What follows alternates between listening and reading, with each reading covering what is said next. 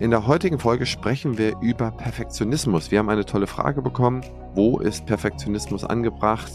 Wo sollte man die Zügel ein bisschen lockerer lassen? Warum ist es sinnvoll, es nicht schwarz und weiß zu sehen, sondern vielleicht auch so ein bisschen grau zuzulassen? Darüber diskutieren die liebe Anne und ich in der heutigen Episode. Viel Spaß!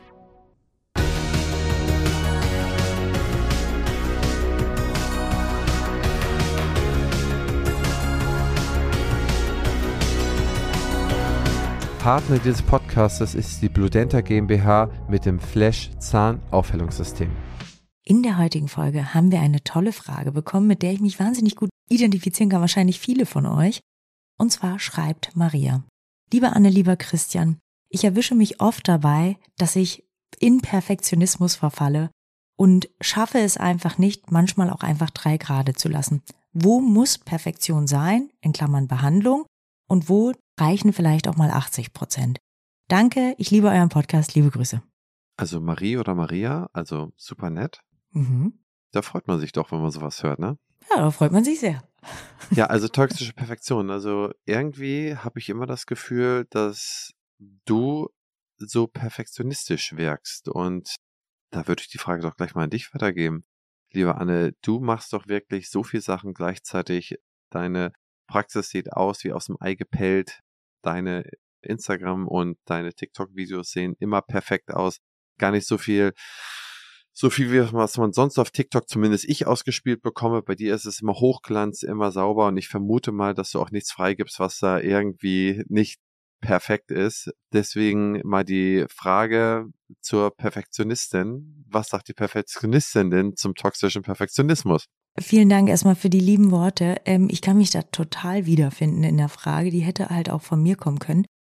Ich habe eine relativ klare Meinung. Ich glaube, dass die Medizin und die medizinische Behandlung relativ wenig Spielraum lässt für Fehler, weil dann einfach die Qualität der Behandlung leidet. Also wir bekommen ja auch im Studium diesen Perfektionsdrang unheimlich eingetrichtert. Und deshalb finde ich es total nachvollziehbar und auch völlig okay, wenn man in der Patientenbehandlung die Perfektion anstrebt. Aber jeder Unternehmer und jeder Praxisinhaber wird mir zustimmen, dass es nie, nie, nie im Unternehmen Perfektion geben kann. Auch in meiner Praxis gibt es Bereiche, die noch nicht perfekt funktionieren. Ich sitze jetzt gerade im Schlafanzug vor Christian. Also auch bei mir läuft nicht, weiß Gott, nicht alles perfekt. Ich glaube, man braucht ein gesundes Mittelmaß und Perfektionismus führt ganz oft dazu, dass man enttäuscht ist, denn den zu erreichen ist halt einfach wahnsinnig schwierig und es glaube ich, ist ein guter Ratschlag zu sagen, dass wir im Unternehmertum uns an den Spruch halten, better done than perfect und das aber auch auf unsere Mitarbeiter anwenden. Denn wenn wir da den gleichen Perfektionismus erwarten, den wir vielleicht in uns intrinsisch drin haben, dann sind wir oft enttäuscht und werden auch unfair zu den Mitarbeitern. Denn jeder hat ja auch seinen eigenen Qualitätsanspruch. Und den muss man vielleicht auch akzeptieren, wenn man Chef ist. Das ist meine Meinung. Was sagst du dazu? Ich finde das so interessant, wie gut du das differenzieren kannst, ne? Also in der Behandlung, so im Privaten, so übrigens, ich sehe natürlich nicht, dass Anne im Pyjama sitzt, denn ich sehe quasi nur ab, ich sag mal so, ab Kopf aufwärts und das sieht alles so aus wie immer. Dann nochmal im Unternehmertum. Fangen wir mal bei dem an, wo ich meine, mich gut oder am besten zurechtzufinden. Das ist das Unternehmertum da würde ich diesen Perfektionismus sogar ins Negative umkehren lassen. Mhm. Und zwar, wenn du in deinem Unternehmen perfekte Ergebnisse erwartest, selber perfekte Ergebnisse lieferst, deine Mitarbeiter über die Jahre dahin ausbildest, veredelst, liebe ich den Begriff, besser machst, dass alle perfekt arbeiten, dann hast du ein großes Defizit. Und das ist, dass die Akzeptanz von Fehlern sehr, sehr gering wird. Wenn die Akzeptanz von Fehlern gering wird, wird versucht, Fehler von vornherein zu vermeiden. Und wenn man versucht, wenn man ein Mindset dahergeht, wo man von vornherein versucht, Fehler zu vermeiden, wird keiner mal etwas ausprobieren. Und eine Organisation, eine Unternehmung lebt davon, dass sie permanent besser wird, dass sie sich permanent auf eine neue Situation anpasst, permanent neue Betriebsmittel ausprobiert. Und das kann natürlich floppen und da passieren natürlich Fehler. Aber auf drei Fehler kommt auch etwas, was sozusagen alles wieder heilt und dann darüber hinaus das Unternehmen besser werden lässt. Und mit einer perfektionistischen Haltung ist meine These, dass das Unternehmen langfristig nicht mehr wachsen kann. Insofern, solange etwas nicht wächst, ist es dann auch irgendwann nicht mehr grün und dann degenerierten Unternehmen. Und das ist meines Erachtens sogar dann toxisch. Das ist eine Haltung, die ein Unternehmen sogar, ja, ich sag mal so, kaputt machen kann und kaputt macht über die ganz, ganz lange Sicht. Nehmen wir mal das Kehrbild, den Gegenmagneten dazu und der ist, ich lasse Fehler zu, ich motiviere meine Mitarbeiter, neue Sachen auszuprobieren, wo natürlich Fehler passieren, weil es nicht der gewohnte Gang ist. Wenn ich nicht über die Straße gehe, sondern querfeld ein, hier liegt alles gerade voller Schnee, ja, wir haben gerade drüber gesprochen, dann kann es natürlich sein, dass ich in eine kleine Au reintrete und nasse Füße bekomme. Habe ich über die Straße nicht. Aber jetzt hier über die Koppel bin ich in fünf Minuten da und über die Straße in 25, wenn man so will, ja. Das heißt, ich habe immer ein Risiko, immer eine Upside und eine Downside, wenn ich so etwas versuche. Lange Rede und ganz kurzer Sinn auf den Punkt gebracht. Die Kehrseite der Medaille ist, die ich gerade begonnen habe zu erzählen, ich lasse Fehler zu, ich äh, lasse zu, dass Risiken eingegangen werden, ich schaffe es, meine Prozesse permanent zu verbessern und ich muss sie, ich muss sie jeden Monat, alle drei Monate, ich muss sie immer verbessern. Ein Unternehmen, das sagt, meine Prozesse sind perfekt, zwei Jahre später bin ich absolut sicher, dass 15, 16, 18 Prozent dieser Prozesse nicht mehr so sind, wie sie eigentlich hätten sein sollen, wenn diese Entwicklungsfähigkeit, dieses Empowerment übergeben worden wäre. Um das jetzt zum Ende runterzubrechen, im Unternehmertum ist es meines Erachtens sogar kaputtmachend, innovationsraubend, langsam werdend und demotivierend für viele. Genau, und ein Beleg dafür, dass man sich sozusagen in der letzten Phase des Unternehmertums, sozusagen in der Degenerationsphase befindet. Cash-Cow-Phase, äh, Degenerationsphase. Und das ist nicht gut, da willst du nicht sein, ja. Gehen wir mal auf die tägliche Arbeit.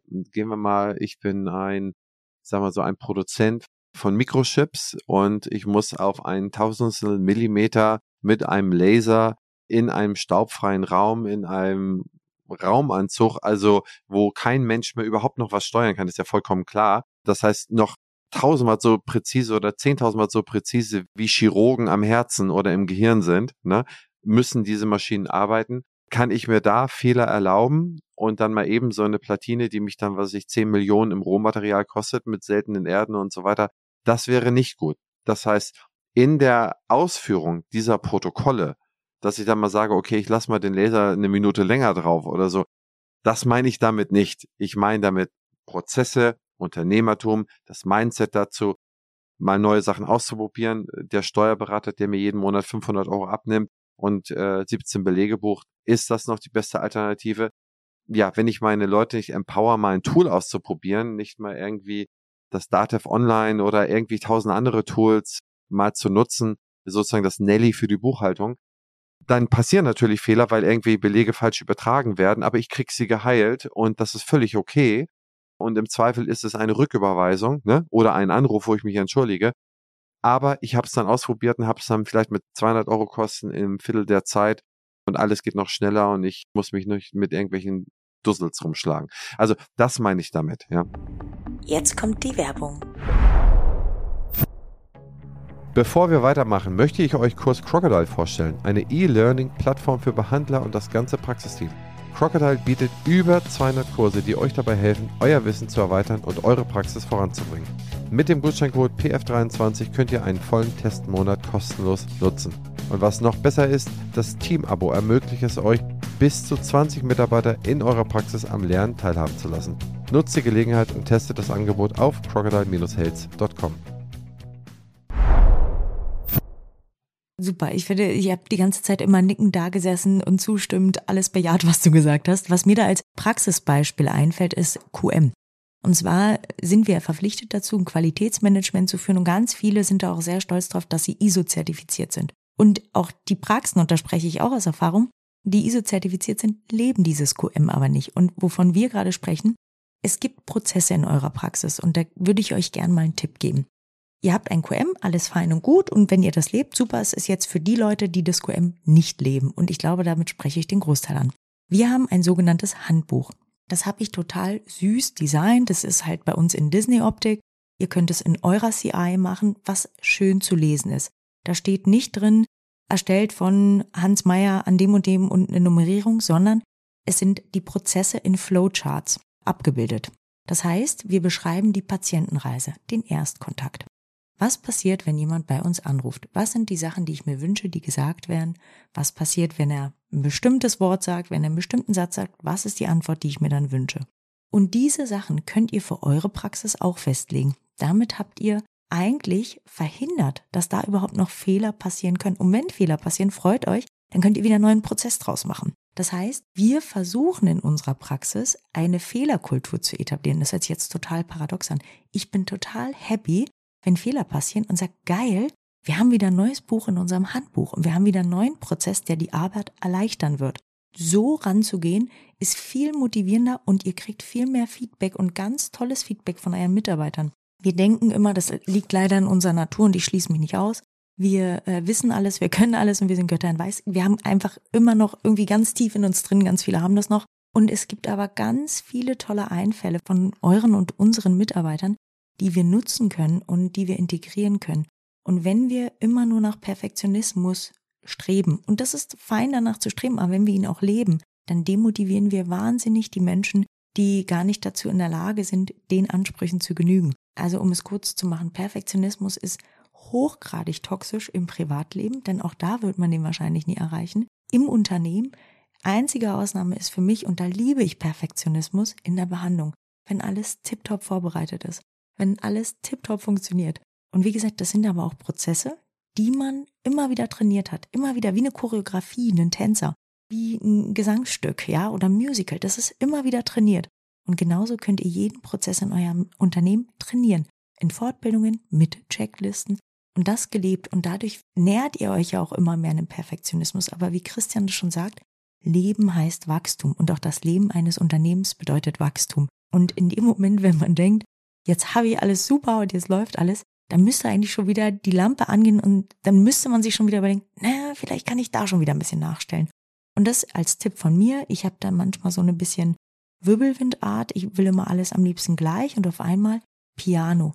Euer Tempo muss nicht das Tempo eures Teams sein. Wir haben eine 24-Stunden-Regel. Wenn ich irgendwie eine neue witzige Idee habe, dann muss 24 Stunden allen die Zeit eingeräumt werden, dass sie darüber nachdenken können, ob wir das machen wollen. Und nach 24 Stunden, ich sage immer, sind die schlimmsten in meinem Leben, weil ich so ungeduldig bin, was jetzt kommt. Und danach setzen wir uns zusammen, sagen, hey, das ist eine smart Idee und ganz oft ist es auch einfach eine dusselige Idee oder wir adaptieren das nochmal. Und das würde ich euch mitgeben in der heutigen Folge. Also tolle Frage und ja, eigentlich gar nicht so eindeutige Antwort, oder? Wie, wie siehst du das? Ja, zumindest differenziert auf die jeweiligen Bereiche. Mhm. Ne? Also auf der einen Seite muss Präzision erforderlich sein. Das ist dann, die, wenn man so will, die direkte Ausführung der Tätigkeit. Ja. Mhm. Und äh, auf der anderen Seite muss man so viel Toleranz zulassen und auch schlechte Vorschläge, wo man gleich sagt, okay, was ein Quatsch. Äh, ähm, äh, du weißt ja, diesen mhm. Gedanken, der kommt einem manchmal so, wenn du das dann einmal sagst äh, oder sofort sagst, oh Gott, was ein Schwachsinn, mhm. dann wird von diesen Mitarbeitern wahrscheinlich erstmal nichts mehr kommen genau. oder vielleicht auch gar nichts mehr. Mhm. Deswegen gilt es hier, eine Fehler, eine Vorschlagskultur, eine Verbesserungskultur zuzulassen und lieber auch mal einen möglicherweise nicht perfekten Vorschlag mitzugehen und dann einzukassieren, weil es der Organisation halt so unglaublich hilft. Ne, ich mhm. sehe es in so vielen Praxen, ich sehe es in so vielen Unternehmen, ich sehe es bei uns selber. Zum QM-Handbuch, du, wenn du dir so ein ISO-Ordner oder so ein ZQMS von der Kammer irgendwo hinstellst, was eh nicht benutzt wird, das ist keine Prozessoptimierung, das ist nicht in Prozessen leben, denken, diese weiterzuentwickeln und so einen unternehmerischen Wert zu steigern, um dich schneller zu machen, deine Mitarbeiter besser zu machen, die Overhead zu reduzieren alle schimpfen, dass so viele Sachen auf die Zahnärzte zukommen, was ja auch richtig ist. Ich hasse auch die Bürokratisierung. Aber am Ende des Tages, wenn unsere Effizienz nicht das, was mehr kommt, irgendwie schlägt, dann machen wir richtig viel verkehrt. Man kriegt es hin. Dafür gibt es neue technische Tools. Überleg mal, in den BWAs gibt es eine Spalte für Sonstiges, aber es gibt noch nicht mal mehr eine Spalte für, dass ich Kosten für digitale Dinge, mhm. Software und so weiter, mhm, die es in jedem Unternehmen gibt. Ne? Das heißt, wir sind so weit unterdigitalisiert und natürlich, wenn dann ein bisschen Bürokratie, nehmen wir mal an, ich habe wie so ein Schneeball Bürokratie in der Hand und schmeiße irgendwo drauf. Ey, wenn ich da nackt stehe, dann tut der Schneeball weh. Ja, wenn ich, wenn, wenn ich eine Mütze aufhabe oder ein Pyjama anhabe, ja. dann merke ich den gar nicht. Ja, und am Ende des Tages, ich muss halt Tools benutzen und diese Pseudo-Tools wie ein Haufe-Katalog in, in den Schrank stellen oder ZQMS oder irgendwie auch nur ein QM-System einzuführen und das nicht zu leben, da nicht irgendwie drin zu sein, kannst du komplett vergessen. Finde ich auch würde ich mich komplett anschließen. In dem Sinne, liebe Anne, da hast du eine tolle Frage bekommen und wir sind ja mitten in der Adventszeit. Ich freue mich schon auf unsere Weihnachtsfolge, die in der oh nächsten ja. Folge losgeht. Ne? Oh ja, Folge sehr 56. besinnlich wird, die kann ich euch jetzt schon sagen. Oh ja, oh ja. Liebe Anne, hat mir Spaß gemacht. Vielen Dank. Ja, und wenn euch diese Folge gefallen hat, dann hinterlasst doch eine Frage Instagram an Anne oder an mich per E-Mail henrizi.opti-hc.de. Wir brauchen neue Fragen. Wir haben die Fragen jetzt fast alle runtergearbeitet. Also nicht schüchtern sein, ran an den Speck und Fragen schicken. Bis zum nächsten Mal. Ciao, ciao. Tschüss.